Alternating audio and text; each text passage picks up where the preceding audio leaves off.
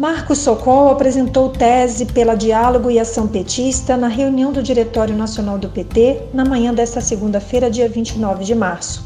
Socol é dirigente nacional do PT e de São Paulo. Acompanhe. Diálogo e Ação Petista propõe ao Diretório um chamado ao povo brasileiro, um chamado à luta, nem mais um dia para o governo genocida de Bolsonaro nós vimos o enorme impacto que teve a fala do Lula. Mas isso é uma situação insuportável no país. Há uma polarização que foi retomada polarização entre o desemprego, a miséria de um lado e o caos hospitalar e a miséria do outro lado. A fala do Lula teve várias repercussões.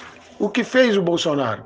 Bolsonaro propôs um comitê de coordenação nacional. Seus porta-vozes falam que é a União Nacional. Mais companheiras e companheiros. Esse governo não tem conserto, não tem pacto e união possível com um genocida.